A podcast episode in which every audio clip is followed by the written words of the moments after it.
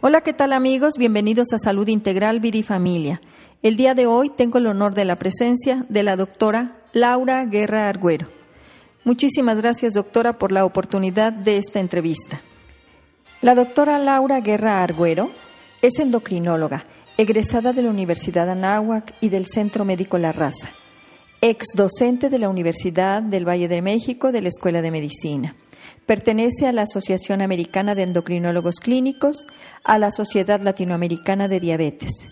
Su más reciente publicación es sobre la resistencia a hormonas tiroideas y es también coautor en el descubrimiento del primer gen mexicano en colaboración con la Universidad de Chicago.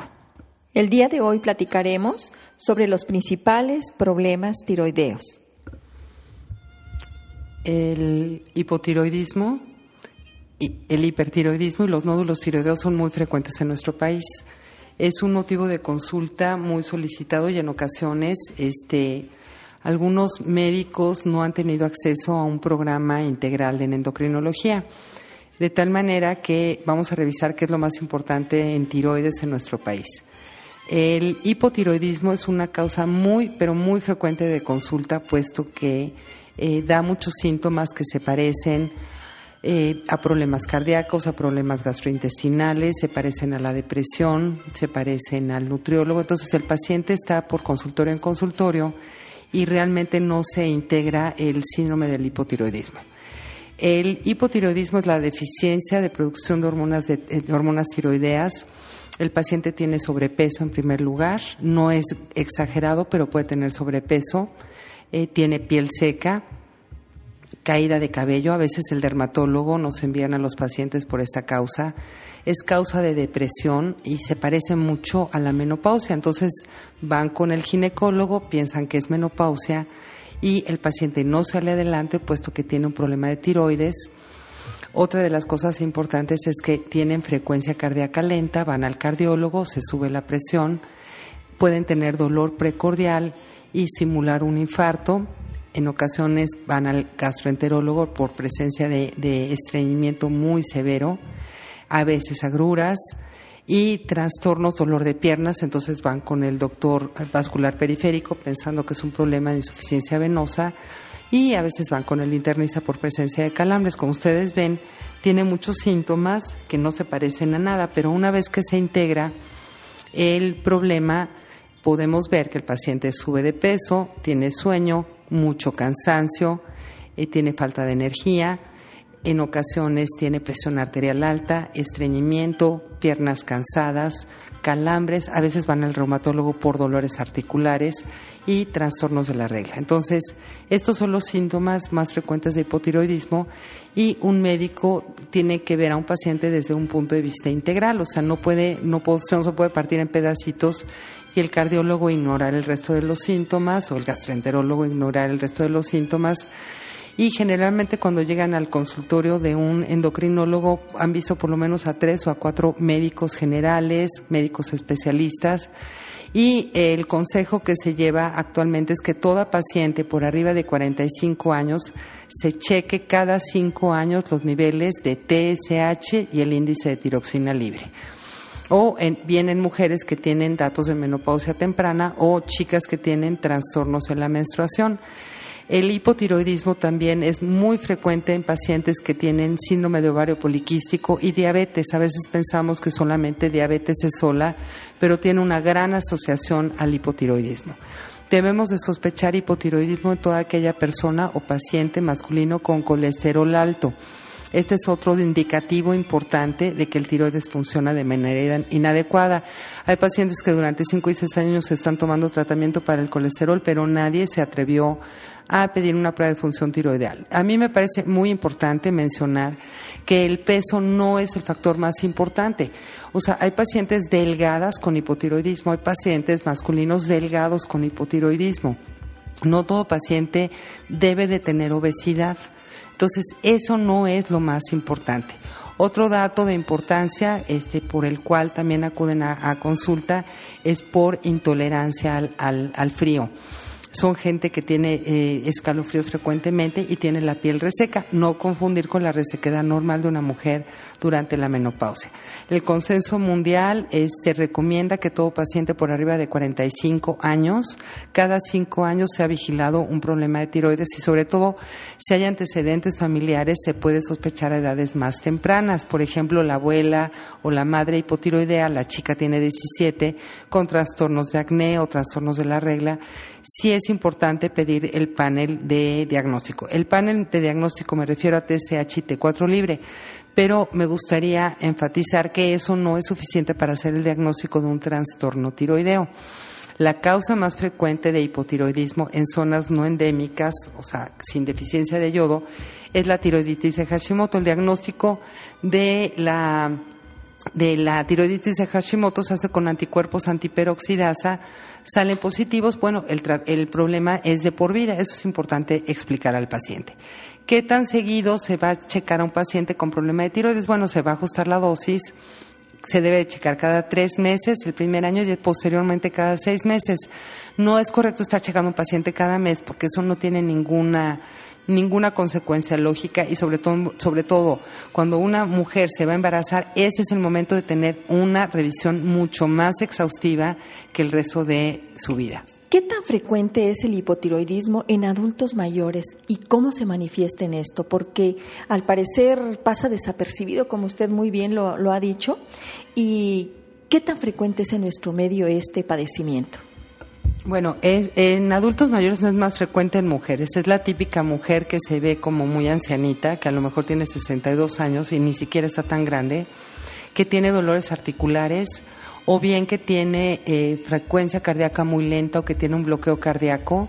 Este, en ocasiones una frecuencia lenta, una eh, el olvido de las cosas y la falta de memoria es muy frecuente en el hipotiroidismo. Entonces, a veces a los sesenta y tantos años pensamos que tiene demencia presenil y lo que tiene el paciente es un hipotiroidismo que debe ser vigilado. Este, otra cosa muy importante es que a veces los adultos mayores refieren sensación de manos dormidas y nadie les hace caso. Y puede ser un túnel del carpo, de tal manera que sí es importante hacer un perfil tiroideo en pacientes mayores.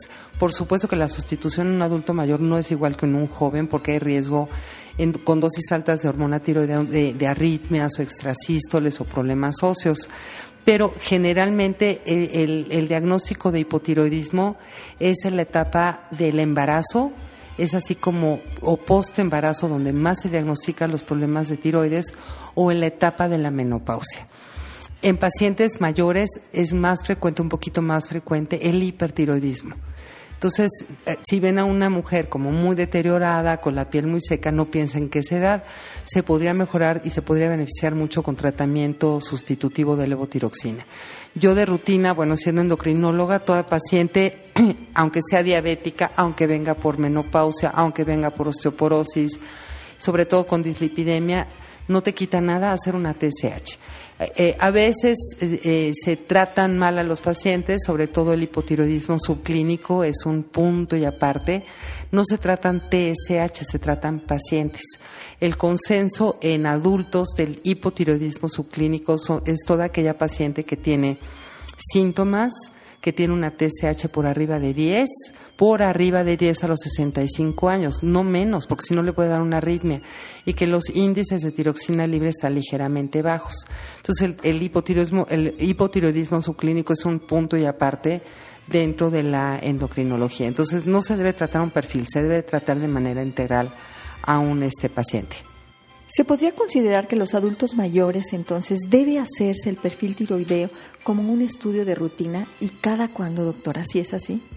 Bueno, no necesariamente como un estudio de rutina. O sea, los datos clínicos, o sea, cuando llega un paciente y lo revisas, este ves la tensión arterial, la frecuencia cardíaca, la lucidez con la que llevan.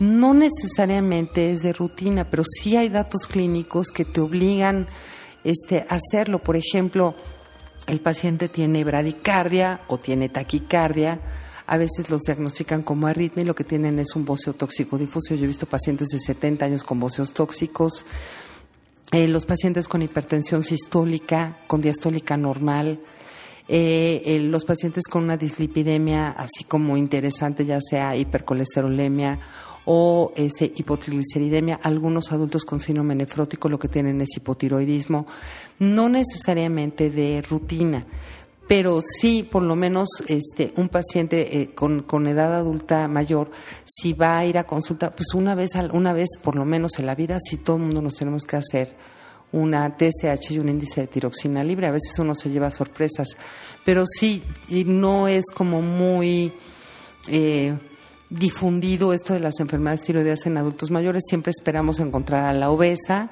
dormida o al flaco ojón, y no es cierto. Hay una gran este, diversidad en, en, dishormonogénesis y sobre todo en pacientes eh, adultos mayores que los catalogamos como viejos y lo que tienen es un hipotiroidismo, pero no de rutina. O sea, yo creo que hay datos clínicos que te lo indican, pero este, acabo de estar en el Congreso Mundial de Tiroides en, la, en Pisa, Italia, y los europeos comentaban que a todos, a todos, a todos los pacientes que ven por arriba de 60 años se les hace una prueba de perfil tiroideo. Allá lo consideran una prueba de escrutinio desde el punto de vista médico familiar se les pide un perfil tiroideo. Y presentaron estadísticas del hipotiroidismo subclínico y te quedas con el ojo abierto y muchos datos, muchos pacientes con hipotiroidismo sin diagnóstico que iban por otra causa. Entonces, en Estados Unidos no sé si lo tengan de ley, en México por supuesto que no, pero en Europa sí lo hacen. Me llamó mucho la atención los trabajos ahora que vi de diagnósticos de hipotiroidismo sin diagnóstico solamente por pedir una prueba este, de laboratorio obligatoria en Europa. Esto nos, nos impulsaría para hacerlo de rutina, doctora. Entonces, eh, de verdad, ¿cuántos, ¿cuántos adultos mayores tenemos que dicen, no, pues tiene demencia senil, está cansado, es porque ya está viejito, y realmente nunca está, se está pensando en un hipotiroidismo, que esto le cambia, por supuesto, su, su calidad de vida a todo paciente. Sí, así es. Entonces les digo, a mí me llamó mucho la atención. De hecho, ahora que estuve, me llamó la atención, es envidiable el nivel con el que manejan las enfermedades tiroideas. Eh, ellos cuentan con estudios genéticos que, que aquí yo lo veo como prácticamente de ciencia ficción, que aquí no se hace.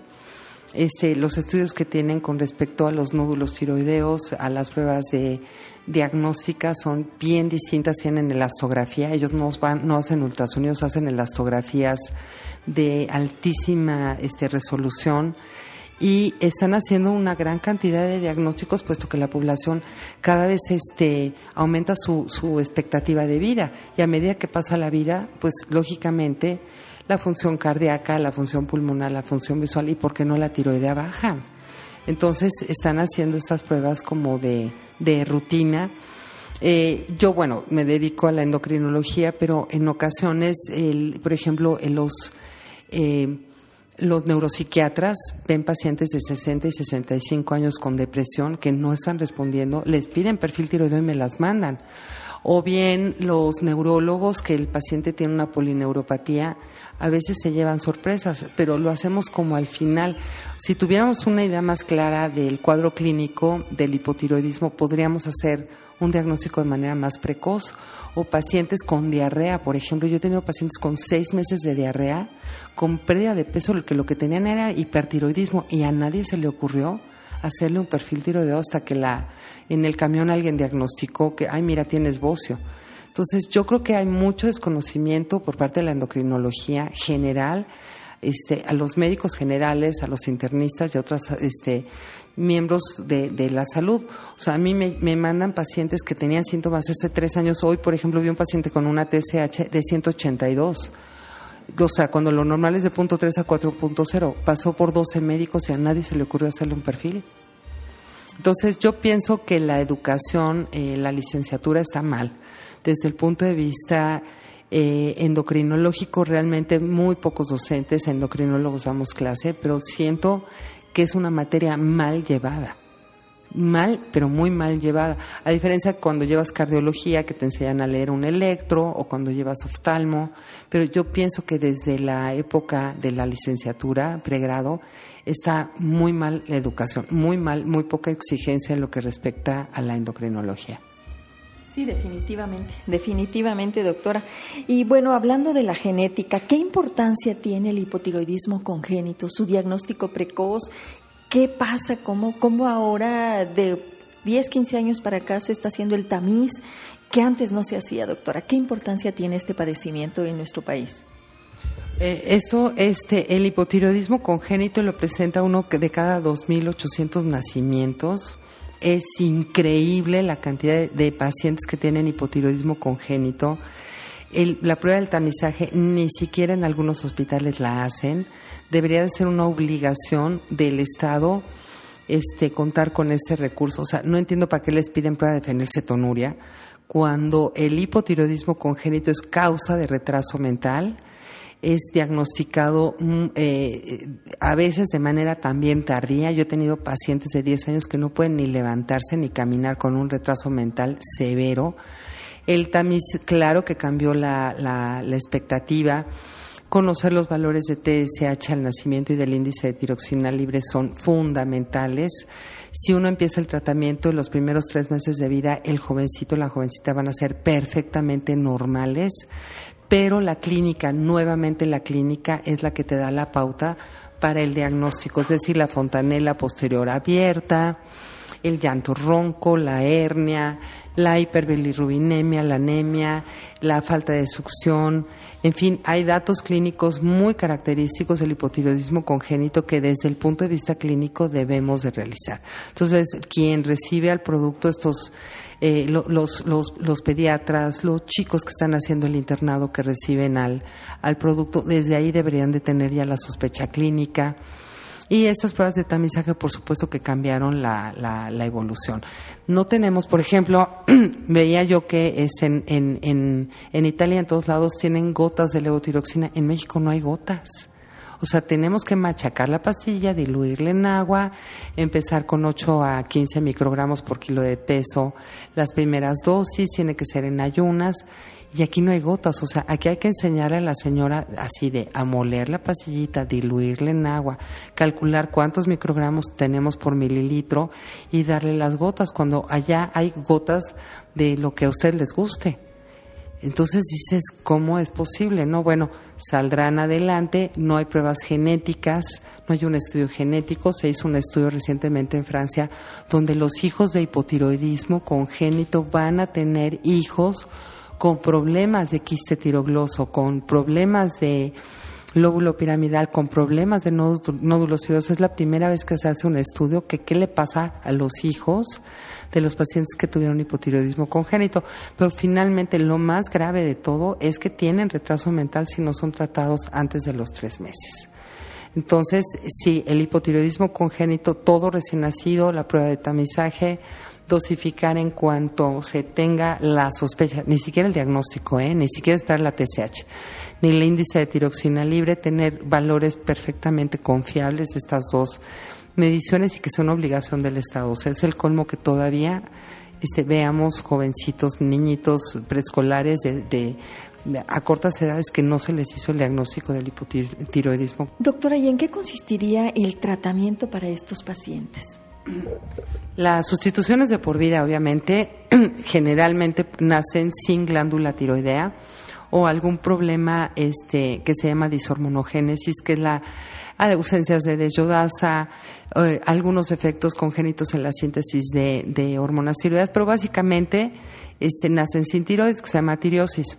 El tratamiento es levotiroxina el resto de la vida, todos los días de la vida, al despertar. Tiene que ser en ayunas el tratamiento porque si no se altera la absorción de preferencia este no sobre bueno en recién nacidos sí se puede mezclar un poco con leche en adultos no en, adultos hay que tomar el medicamento al despertar y esperar 20 minutos para desayunar por lo menos y el tratamiento es de por vida. Y dependiendo de la edad y el peso se van modificando las dosis. Entonces se empieza entre 8 y 15 microgramos más o menos este por kilo de peso, posteriormente se va bajando la dosis de 6 a 8, en fin, hasta llegar a la dosis de este del adulto que este depende puede ser de 1.04 microgramos de levotiroxina por kilo de peso. Eh, se requieren un seguimiento muy estrecho de índice de tiroxina libre, de TSH y recientemente este también de T3. También en México tenemos una regulación donde en algunos hospitales miden solo TSH y el índice de tiroxina libre y eso no es posible tener un tratamiento adecuado integral si no conocemos el índice T4 libre, T3 libre. Entonces, desde ahí estamos en problemas. No es suficiente la TSH y el índice de tiroxina libre para tratar hormonas tiroideas. O sea, si hay un índice de acuerdo y fue autorizado, pero actualmente eh, los índices han cambiado, los valores han cambiado, de tal manera que con esos dos valores no aseguramos que una dosis de hormona tiroidea esté perfectamente bien dada.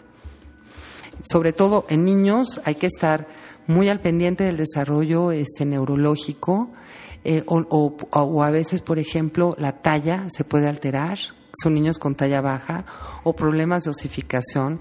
O sea, a un niño con hipotiroidismo congénito hay que estar pegado para que llegue a la altura ideal, para que no tenga problema óseo, para que no tenga problemas neurológicos, para que no tenga problemas digestivos, que no tenga problemas sexuales. Una niña mal sustituida no regla, un joven, una jovencita con una TSH elevada va a tener prolactina alta, la prolactina alta va a provocar alteración en el LH-FSH no ovular.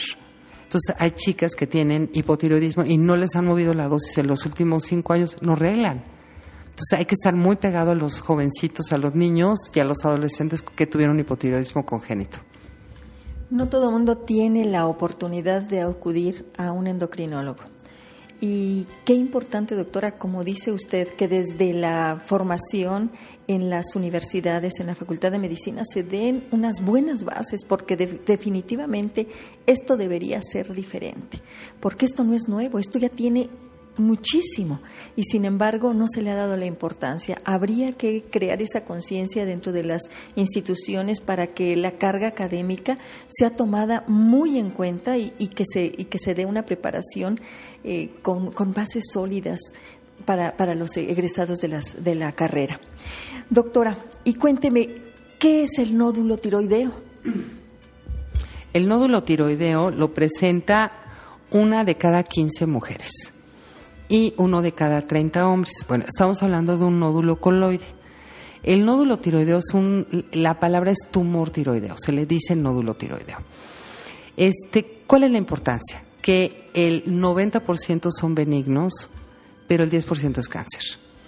Esa es la importancia del nódulo tiroideo. Entonces, una bolita en el tiroides requiere forzosamente una biopsia por aspiración estar haciendo gamagramas, más esto, más lo otro. O sea, el primer estudio que se, que se debe de realizar es un ultrasonido. ¿Por qué? Porque el nódulo puede tener líquido en su interior quístico o puede ser sólido o puede ser mixto. Estas son las tres este, vaya, eh, variantes desde el punto de vista ultrasonido. Todo tumor por arriba de 2 centímetros en tiroides requiere biopsia por aspiración con aguja fina. De estas biopsias, el 80 o 90% son benignas, pero existe un 10% de malignidad. al hacer una biopsia puedes tener un diagnóstico de cáncer papilar, que en ocasiones no se diagnostica. No se diagnostica porque les piden gamagrama y si el gamagrama dice que está bien, está bien y de ahí ya no salen. El diagnóstico eh, del nódulo tiroideo es histológico, no es un gamagrama. Entonces, se debe hacer un ultrasonido. para empezar, antes de todo, a todo paciente que se sienta en una sala de exploración se le debe de revisar el tiroides, cosa que nadie hace. Lo hacemos los endocrinólogos, uno que otro internista por ahí y los otorrinos. Nadie revisa cuello, se les van los diagnósticos porque nadie sabe revisar tiroides. Eso es lo primero que hay que saber todo paciente que se siente en la mesa de exploración hay que revisar el tiroides. Segundo, se detecta un nódulo, el paciente llega con un nódulo palpable o se dio cuenta. Se hace un ultrasonido. Después del ultrasonido se debe hacer la biopsia. El perfil tiroideo eh, se puede hacer en el curso de, este, estos momentos, no necesariamente un cáncer o un nódulo tiroideo afecta unas pruebas de funcionamiento este tiroideo, a menos de que sea un nódulo hiperfuncionante. Ahí sí, que se llama adenoma tóxico o adenoma este o enfermedad de Plomer. Entonces, este se debe de hacer una biopsia y con biopsia se toma decisión. Si es un adenoma, si es un adenoma o neoplasia folicular, debe de realizarse un gamagrama. Si el gamagrama es hipocaptante o frío, como se le decía anteriormente, existe un 80% de benignidad y existe un 20% de que sea un cáncer. Entonces, no todos los pacientes deben requerir una intervención quirúrgica, depende de las características del ultrasonido, si tiene microcalcificaciones, si el halo está definido, cómo está el Doppler, en fin, hay datos ultrasonográficos que te pueden orientar pero una neoplasia folicular sí debe ser operada, un nódulo coloide no, con tratamiento sustitutivo es más que suficiente, o si te reportan un adenoma, pues lo puedes estar vigilando, que no crees que dar tratamiento sustitutivo. Aquí, eh, perdón, supresivo. ¿A qué me refiero con tratamiento supresivo? Das tratamiento con levotiroxina para mantener la TSH por abajo de 2.0, eso sería lo ideal. Ahora, si un paciente tiene ganglios, si un paciente tiene riesgo, por ejemplo, de cáncer medular, el 50% de los hijos van a presentar cáncer. Entonces, el nódulo tiroideo no debe ser valorado por el ginecólogo, ni por el oncólogo, ni por el ginecólogo. o sea, tiene que verlo el endocrinólogo y tomar en conjunto las decisiones si, es, si hay posibilidad de cáncer o no hay posibilidad de cáncer. Entonces, hay pacientes que tienen un nódulo de unos dos centímetros y le dice el ginecólogo tienes una bolita y me he topado con pacientes con cáncer de tiroides papilar con metástasis a pulmón porque tenía una bolita. Entonces, las bolitas hay que hacerles caso. Este, y si es muy, muy frecuente el nódulo tiroideo. Entonces, el nódulo tiroideo primero es clínico, ultrasonido, biopsia, en su, si es necesario hacer un gamagrama. Si el, gamagrama es hipercaptante, pues qué bueno, ¿no? No requiere tratamiento quirúrgico, probablemente requiera tratamiento con yo 131 a dosis de 30 milicuris, pero el nódulo tiroideo tiene que ser tratado. Y si se trata de un nódulo coloide, pues das tratamiento solamente supresivo y en muchas ocasiones el tamaño del nódulo disminuye y estarlo vigilando. O sea, si se tiene una lesión coloide o, o a veces es un paciente con tiroiditis de Hashimoto, donde haces la biopsia, te reporta linfocitos, pues ese paciente no requiere cirugía, requiere solamente un seguimiento de los nódulos, a menos de que ya haya calcificaciones o sea un nódulo sólido que tenga un halo. En fin, hay muchos tipos de, estudios de nódulos tiroideos y, y todo depende del diagnóstico. Bien, doctora, ¿y ¿Qué me puede decir del hipertiroidismo? ¿Qué tan frecuente es en nuestro medio? ¿Cómo lo diagnosticamos? ¿Y qué métodos se tienen actualmente? Bueno, el hipertiroidismo es, menos frecuente que el hipotiroidismo, pero este sí es una patología frecuente, relativamente frecuente en México. Lo presentan cinco de cada mil pacientes. Puede ser en hombres y mujeres. La causa más frecuente del hipertiroidismo es la enfermedad de Grace-Basedow, donde tienen hipertiroidismo y tienen exoftalmos. Todo el mundo ha visto un exoftalmos. Este es muy frecuente en mujeres en edad en edad fértil en niños es menos frecuente, pero sí hay casos. El paciente tiene este sudor, calor, pérdida de este pérdida de peso importante, taquicardia, a veces arritmias, por eso es la razón por la que van en ocasiones acuden al médico. Este calambre, sensación de debilidad en las piernas, diarreas, temblor distal, fasciculaciones, caída de cabello, cansancio. O sea, el cuadro clínico es muy, muy florido, piel caliente, las palmas húmedas pero a veces no se diagnostica porque no tiene el ojo saltón. Entonces, eso es una cosa importantísima. No todo paciente con hipertiroidismo va a tener exoftalmos. Hay bóceos multinodulares, adenomas, y en la edad mayor, por arriba de los 60 años, hay bóceos, este, este, multinodulares que la paciente es catalogada de arrítmica y lo que tiene es hipertiroidismo. Entonces, sí es muy aparatoso, pone en peligro la función cardíaca. En ocasiones, cuando el cuadro es muy severo, pueden tener fibrilación y hay que digitalizarlo rápidamente. El, medicamento de elección es el tiamazol, el propilturacilo no hay en México, el propilturacilo se puede conseguir sobre todo en casos de embarazo, pero aquí el problema es que los pacientes hipertiroideos son tratados años, años y años y no se les da yodo radioactivo. He visto pacientes que toman tapazol hace 10 años que tienen agranulocitosis y no se tomó una decisión del yodo radioactivo. Eso es increíble. El tratamiento máximo del hipertiroidismo es un año con ocho meses. El 60% de pacientes pueden tener remisión el 40% pueden reactivarse la enfermedad y darse yodo radioactivo o bien controlar al paciente y dar yodo radioactivo desde el principio. Entonces, este, pero 10 años con, con, tiamazol, bueno, es así como que el colmo. El diagnóstico del hipertiroidismo se hace con pruebas de función tiroidea. No necesariamente a, a todo mundo hay que pedirle gamagrama, eso no es cierto los anticuerpos anti-tiroglobulina, antiperoxidasa, importantísima una biometría hemática, porque vamos a empezar a dar medicamentos que pueden provocar granulocitosis, la velocidad de sedimentación globular en caso que pensemos que es una tiroiditis viral, este, pedir los anticuerpos si hay embarazo, en fin, los diagnósticos son bioquímicos, clínicos, este, es así como se tiene que hacer el, diagnóstico de estas enfermedades. El, tiamazol, pues conocer su vida media, eh, y, sobre todo, aparte del tiamazol, usar beta bloqueadores del tipo de propranolol. Pero resulta que si el paciente tiene una enfermedad pulmonar obstructiva crónica y le das el propranolol, pues le haces un broncoespasmo buenísimo. Entonces puedes dar calcio antagonistas en esos casos que hay grandes taquicardias, se pueden dar ese tipo de medicamentos. Entonces, el, yodo radioactivo ha sido pues la solución en muchas ocasiones para este tipo de cosas. En Europa no se pone yodo radioactivo en jovencitas hasta después de los 21 años. En Estados Unidos se pone a partir de los 16. Este, y en México hay trabajos desde niños que se les puede dar yodo radioactivo. No se ha visto ninguna situación extraordinaria en cuanto a daño este, gonadal. Pero importantísimo, nunca dar yodo radioactivo en una joven que está en edad fértil que tiene riesgo de embararse, porque entonces, eh, bueno, quemamos el, su tiroides más la del producto. Entonces hay que ser muy responsables en cuanto a la, a la dosis de hormona tiroidea. Pero de primera instancia es un año, son 18 meses de tratamiento con, con antitiroideos.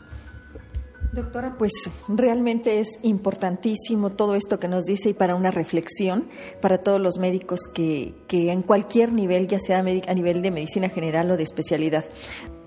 Doctora Laura Guerra Argüero, muchísimas gracias por la generosidad de sus conocimientos compartidos para salud integral, vida y familia. Muchísimas gracias, estoy a sus órdenes.